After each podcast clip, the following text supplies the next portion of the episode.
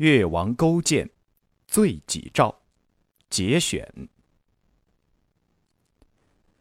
列祖列宗在上，越国的王位是勾践夺来的，因为勾践以为只有勾践才能富国强兵，只有勾践才能保全社稷之长存。但是，列祖列宗容许勾践说一句不敬之语吧。他们给勾践留下的是怎样的一个越国？越国的光辉早已黯淡无光，先民死地求生的欲望早已荡然无存。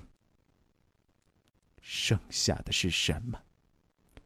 剩下的是朝中的奢靡，剩下的是后宫无耻的浪笑。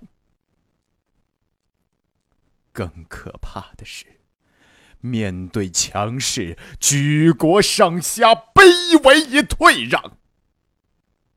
所以，面对吴国的凌辱，勾践该如何是好？勾践选择了抗拒。虽然经过拼死一搏，但还是把越国。送上了覆亡之路。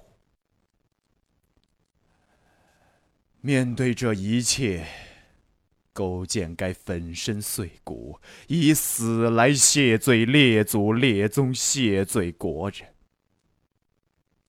但是，勾践不想死，勾践也不能死。不是勾践怕死，也不是勾践贪生，因为勾践心存不服。难道弱一定要被强所欺凌吗？小一定要被大所吞并吗？仁德一定要败给暴政？天理一定要输给强权吗？勾践不服。